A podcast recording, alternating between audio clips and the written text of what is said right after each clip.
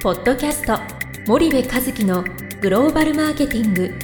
すべてはアジアで売るためには過去1000社以上の海外展開の支援を行ってきた森部和樹がグローバルマーケティングを分かりやすく解説します。えー、皆さんこんにちは森部和樹です。森部和樹の新刊この一冊で全てがわかるグローバルマーケティングの基本が出版されましたぜひお近くの書店アマゾンでお求めください。えー、っと今日はですね、えー、何の話をしましょうかね。えー、今日は、えー、そうですねまあまたチャンネルの話をしようかな。あのまああのよくどうやってその強いチャンネルを作ればいいんですかっていうようなことを聞かれるのでまあそのことについてお話をしようかなというふうに思いますけども。あの強固な、まあ、チャンネル構築って、まあ、3つのことが必要ででこの3つの原則をしっかり、まあ、守ってるっていうのが欧米の先進的なグローバル企業、まあ、最近ではアジアの企業でも先進的にな企業、まあ、マーケットシェアの高い企業っていうのは必ずそうなんですけどその一つがあのデザイン力がやっぱりすごく長けててこのデザイン力って何かっていうとそのチャンネルって、えーと、ストラクチャーなんですよね。販売チャンネルストラクチャーというふうに呼んで、まあ、構造ですよね。自分たちのターゲットに対してどうやって自分たちの商品を届けるのかっていう構造。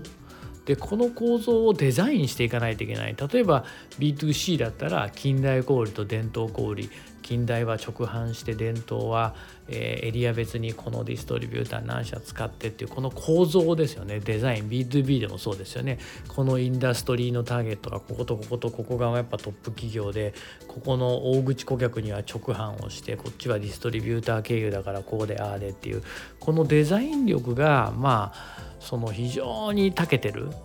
まああの何て言うのかな。ビッグピクチャーと言ってもいいかもしれないですしその一番最初のその、えー、その大きな絵。ここがやっぱり、えー、日本企業は描くのが下手でついつい目の前のことまあ我々の文化の中にねまずは目の前のことをコツコツとみたいなそういう考え方がいいみたいなあのかつての昭和の時代の常識があのまだまだ根強く残ってるのでそこがまあ嫌いじゃないんですけどね僕ねそこがやっぱりすごくシェアの高い企業とシェアの低い日本企業を比べるとまあ一つあるのかなとデザイン力ですね。であの水道管みたいなもんなんですよね販売チャンネルって。やっぱりその販売チャンネルと自分たちのターゲットに蛇口を届けないといけないと自分たちがその水を売ってますと。自分たちの商品が水だったとしたらその水をしっかりと顧客に届けるパイプを張らないといけないっていうそのパイプをどういうふうに張るんですかっていうこのデザイン力っていうのはやっぱすごく重要ですよと。で2つ目がね、えーと、マネジメント力このマネジメント力っていうのはそのいわゆる新興国ってその A って言ったら AB って言ったら B になんないんですよね。A って言ったらなんか S とか B って言ったら F みたいなそういうことになるっていうのはこれが新興国の特徴ででこれをなんかその何々人はダメだとか新興国はどうだって言ったところでどうにもならなくてで結局それはその管理をしていく必要があって、えー、マネジメントをしていかないといけない。で仕組み化をするいかにシンプルに、えー、そのプロセスを、えー、するかっていうことと、えー、インセンティブをどういうふうに与えていくかっていうことをしっかりやっていくそして評価をしっかりするっていう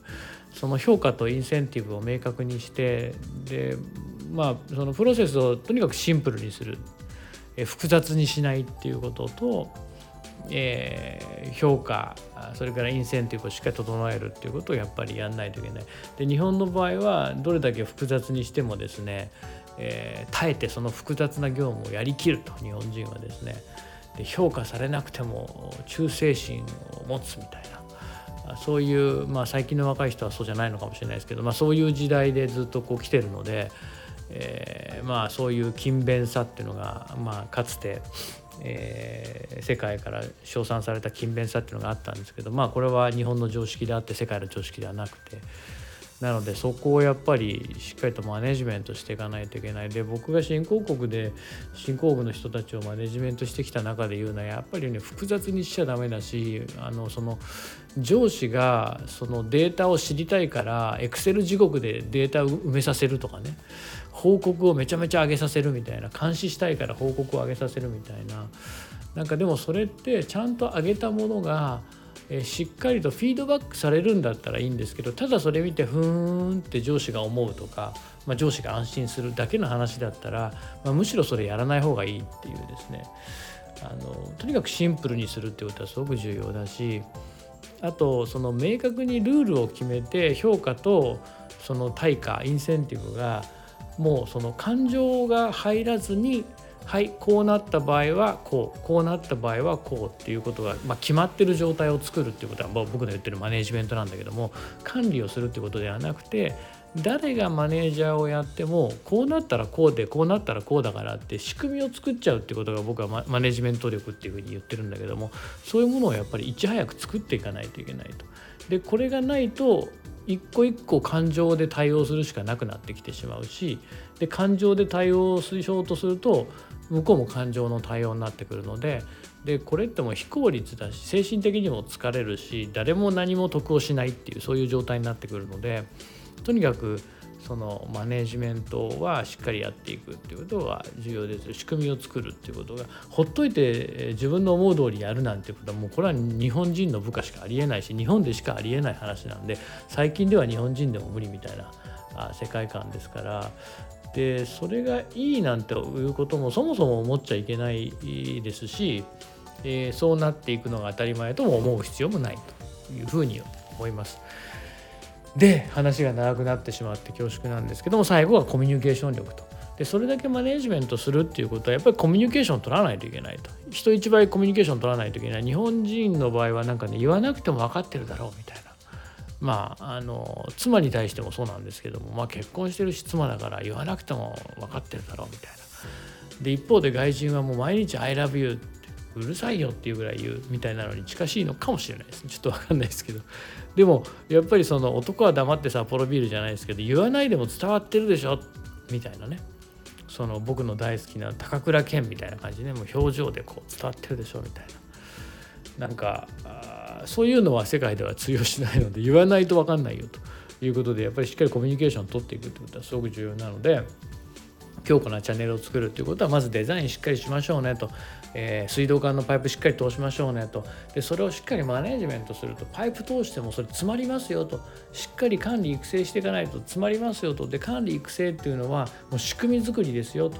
えいちいち感情で対応してちゃダメですよと誰が管理してもこうなった場合はこうああなった場合はこう仕組みでしっかり回していきましょうねっていうのはマネジメント。で最後ここに初めて感情が当たるんですよね。コミュニケーション。えー、このコミュニケー管理をする管理をするっていうのはする側よりもされる側の方が嫌なわけですからそのそこに初めてコミュニケーション会話を乗せていきましょうね感情を乗せていきましょうねこれがやっぱり強いチャンネルを作る3つの、まあ、3原則だというふうに思っています。はい、えー、それぐらいでいいですかね、えー、今日は長くなっちゃったんでこれぐらいに、えー、していきたいと思います。はい、えー、それでは皆さんまた次回お会いいたしましょう。本日のポッドキャストはいかがでしたか？番組では森部和樹へのご質問をお待ちしております。皆様からのご質問は番組を通じ匿名でお答えさせていただきます。